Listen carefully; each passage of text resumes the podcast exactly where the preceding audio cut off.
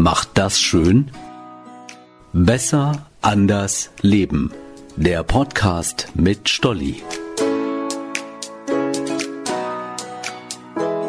Hey, ich bin Stolli und für meine heutige Podcast-Folge habe ich mir Dr. Sandra Gavin eingeladen. Sie ist Internistin, Sportmedizinerin.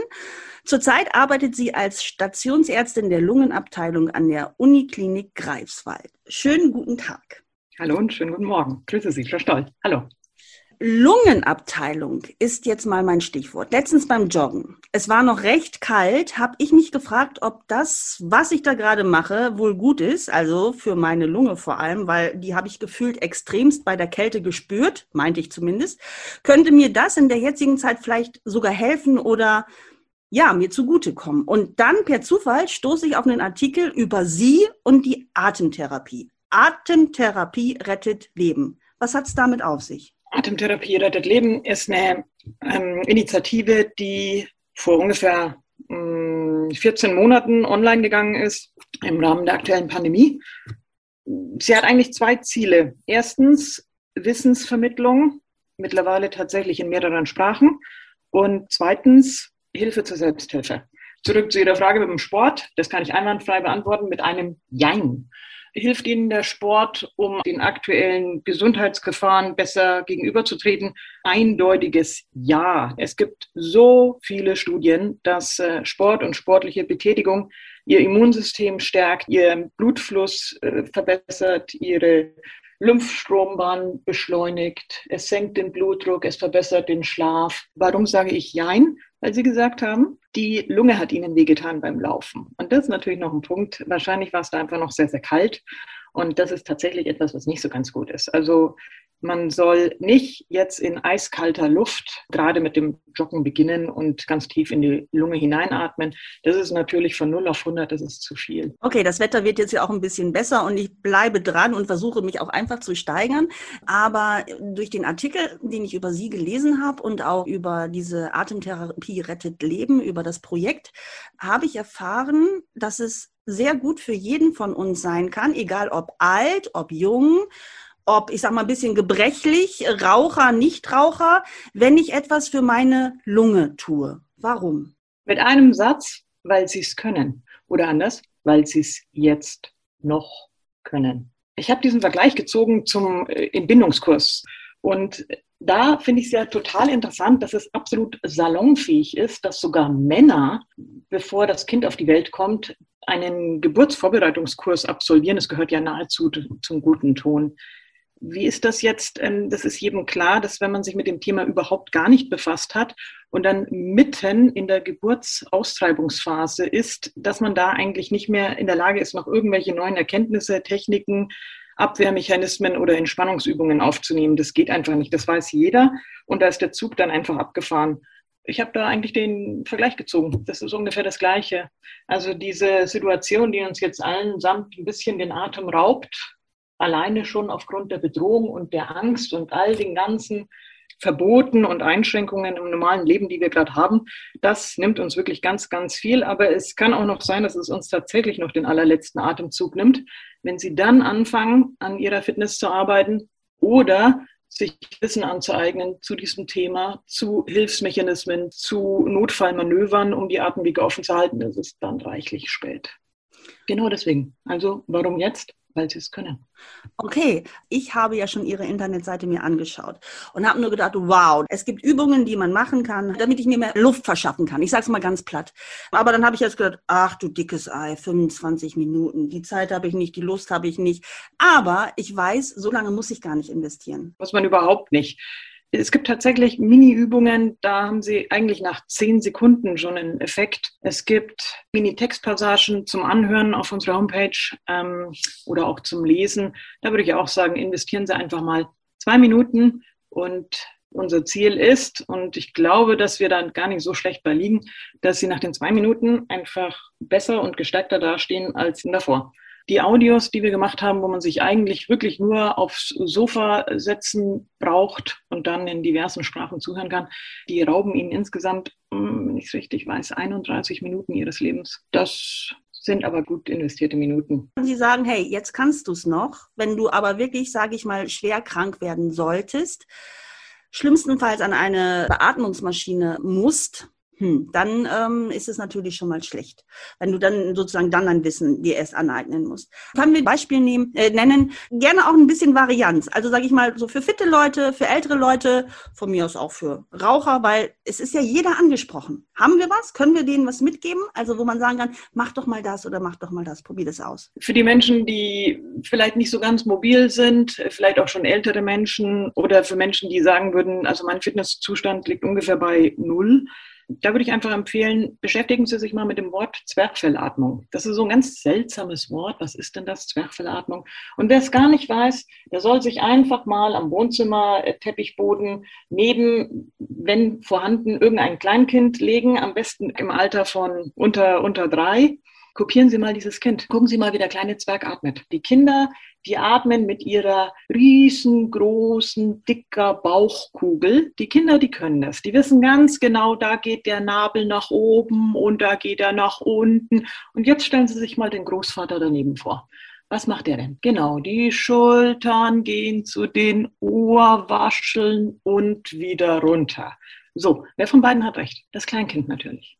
Da ist ganz viel gewonnen, weil wenn man das wieder zurückholt, die Zwerchfellatmung, und wenn man dann einfach weiß, dass das Zwerchfell 80 Prozent unserer Atmung übernehmen kann, dann hat man sich einen ganz großen Vorteil, auch letztendlich einen Wissensvorteil gegenüber der Menschen geholt, die es nie ausprobiert haben, die nie versucht haben, so einen kleinen Zwerg zu kopieren und die nie gelernt haben, wie schnell sie Fortschritte machen, wenn sie das Zwerchfell trainieren.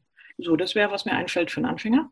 Für einen Sportler, da würde ich sagen, die machen ja wahnsinnig viel beinlastigen Sport, also Joggen, Laufen, Fußball, äh, Mountainbike fahren, Rennrad fahren, Inline-Skaten, wenn es hochkommt, Slackline. Das wäre mal ganz witzig, wenn sich Menschen, die so zum Beispiel Wearables tragen, also so Pulsuhr und all diese sportaffinen Geräte, wenn sich diesen zum Beispiel mal mit Box Breathing beschäftigen, also mit speziellen Zähl- und Atemmustern und dabei gucken, wie sie über die Atmung plötzlich die Ziffer auf ihrer Pulsuhr verändern können. Also es ist ganz simpel. Drei Sekunden einatmen, sieben Sekunden aus. Das Ganze wiederholen Sie vielleicht zehnmal. Schauen Sie mal, was auf der Uhr passiert. Okay, spannend. Haben wir auch noch einen Fall für den Raucher? Ich weiß, das ist jetzt speziell, aber ich denke mal, der hat ja auch wahrscheinlich wenig, wenig, sage ich, behaupte ich einfach mal, wenig Luft. Ich glaube, Menschen, die nicht ganz so gesundheitsaffin sich vielleicht verhalten. Das ist jetzt wirklich einfach eine Schublade, die ich hier aufziehe, aber ich würde da jetzt einfach mal den Raucher hineinstellen. Ich glaube, diesen Menschen kann man vor allem mit Wissen weiterhelfen. Da wird man sehr lange versuchen, irgendjemand zu einem Training oder zu einem Fitness oder gar noch zum Rauchstopp zu animieren. Das ist vielleicht auch vertane Liebesmühe. In dem Fall würde ich es einfach versuchen mit Wissen. Und ich mag ein Beispiel nennen. Wissen macht stark und Wissen macht stabil und Wissen nimmt vor allem Angst. Mein Beispiel wäre, Sie sind zu Hause, es ist Wochenende, wir haben zufällig eine Pandemie. Sie haben ein Kind zu Hause, das fühlt sich warm an. Sie finden im Küchenschrank tatsächlich ein Fieberthermometer und Sie messen da jetzt und dann lesen Sie die Zahl 40 und jetzt wissen Sie, jetzt muss ich handeln. Und wenn Sie da lesen 36,7, dann wissen Sie, alles ist gut.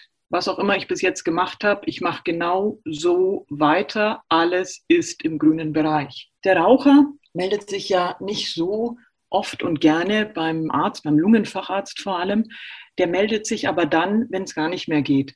Genau dann, wenn er zum Beispiel im Rahmen einer Infektion der oberen Atemwege eine erhöhte Verschleimung hat, viel husten muss, vielleicht so einen Erstickungsanfall hat oder aus dem Schlaf heraus mit Atemnot geweckt wird, dann meldet er sich und dann hat er Panik.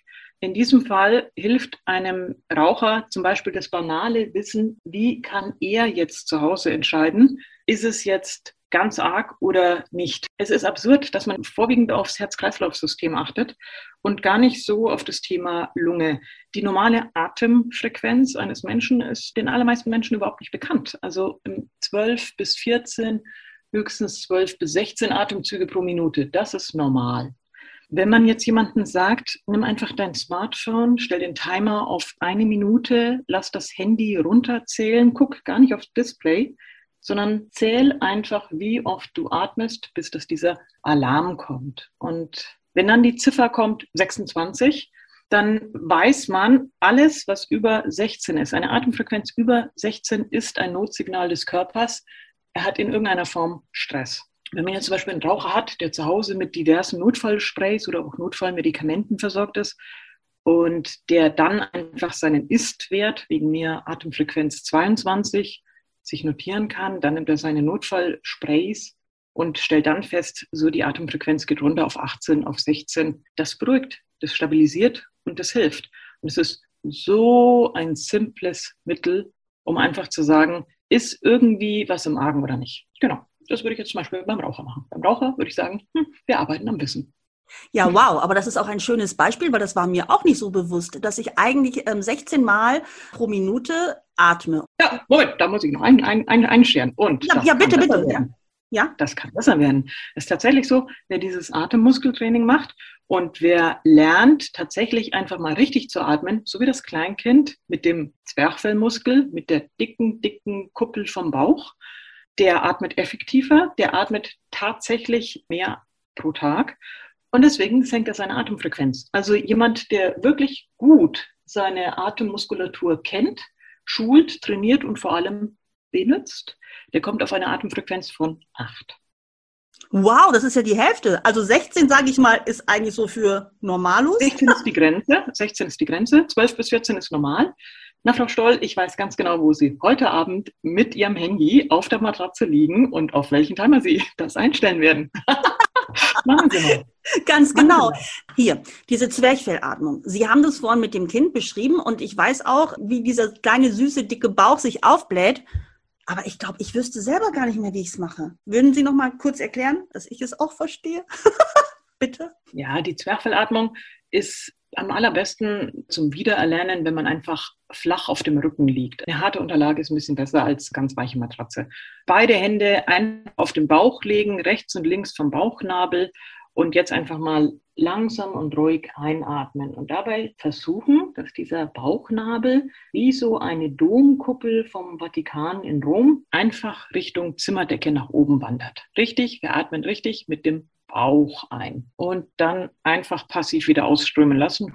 Luft geht wieder raus. Und eben nicht mit den Schultern atmen und nicht mit dem ganzen Rumpf und Oberkörper. Das ist interessant. Die Kinder verlieren das ungefähr so im Teenageralter. Da verlieren die so automatisch in den Bauch zu atmen und dann fangen die auch an, wie die Erwachsenen eigentlich nur noch diese Brustkorbatmung zu machen. Ich weiß sogar, warum man sich das als Teenager abgewöhnt weil man natürlich einen flachen Bauch will. Wer möchte denn, dass der Bauch nach vorne und, und das möchte man natürlich als erwachsener Mensch beibehalten. Aber jetzt haben wir gemerkt, na, na, na, na, das ist nicht gut. Das finde ich sind sehr, sehr schöne Beispiele und das tut uns gut. Wir sagen auch, jeder kann es machen. Ich nötige Sie nochmal, weil ich das total toll finde. So haben wir nämlich noch ich ein paar. Darum.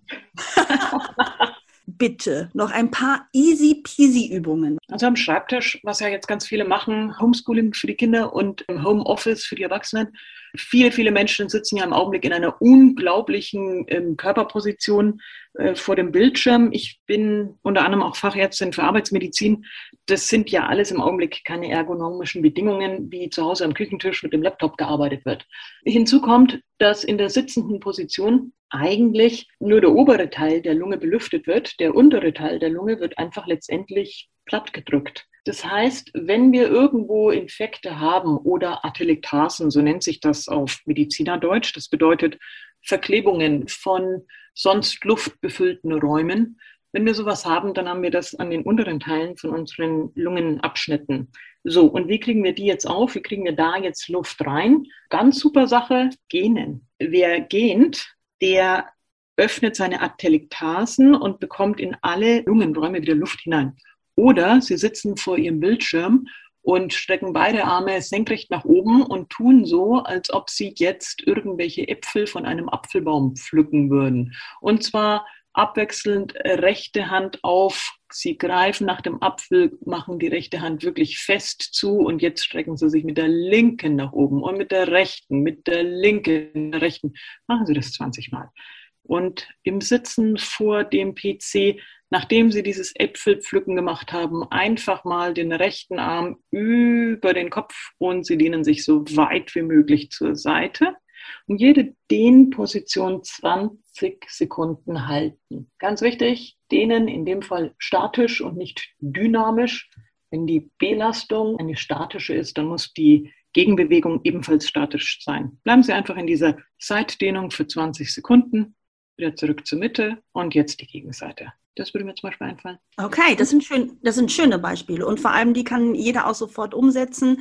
Aber jetzt interessiert mich noch zum Abschluss, was machen Sie denn jetzt mal tatsächlich? Aha, jetzt kommt wieder die Verfänglichkeitsfrage, die ist irgendwie immer am Ende von dem Interview gibt es immer diese Frage. Also ähm, und das muss einfach sein. Das, das, muss einfach sein. Man will wissen, was Sie selber machen. Nein, jetzt mal im echt, äh, in echt, weil irgendwie wünscht man sich ja so die Ärztin, die Ahnung von allem hat, die sagt mir jetzt, sie macht jeden Tag drei Minuten das und das und das würde ich dann auch machen weil dann geht es mir auch gut. So, was machen Sie? Also ich habe mich natürlich auch ein bisschen adaptieren müssen an die Pandemie. Ich bin ansonsten passionierter Fitnessstudio-Anhänger. Gut, was mache ich jetzt? Ich mache tatsächlich sehr viel Strecke, das heißt 10.000 äh, Schritte pro Tag mit Sicherheit. Ich jogge nach wie vor auf meinen zwei Gummimatten. Das mache ich sehr gerne wirklich vor den Nachrichten. Das ist so nebenher und zwischendurch, das merkt man gar nicht und hat eine ganz gute 15-minütige Workout-Phase hinter sich. Ich habe den Flexibar. Moment, Sie haben Gummimatten und darauf laufen Sie also auf der Stelle? Hä? ja, der erste Lockdown und man darf nicht raus, man kann nichts machen. Was macht man eigentlich? Da hatte ich angefangen, wirklich nicht nur eine Gummimatte, das ist ein bisschen doof, wenn man wirklich joggt.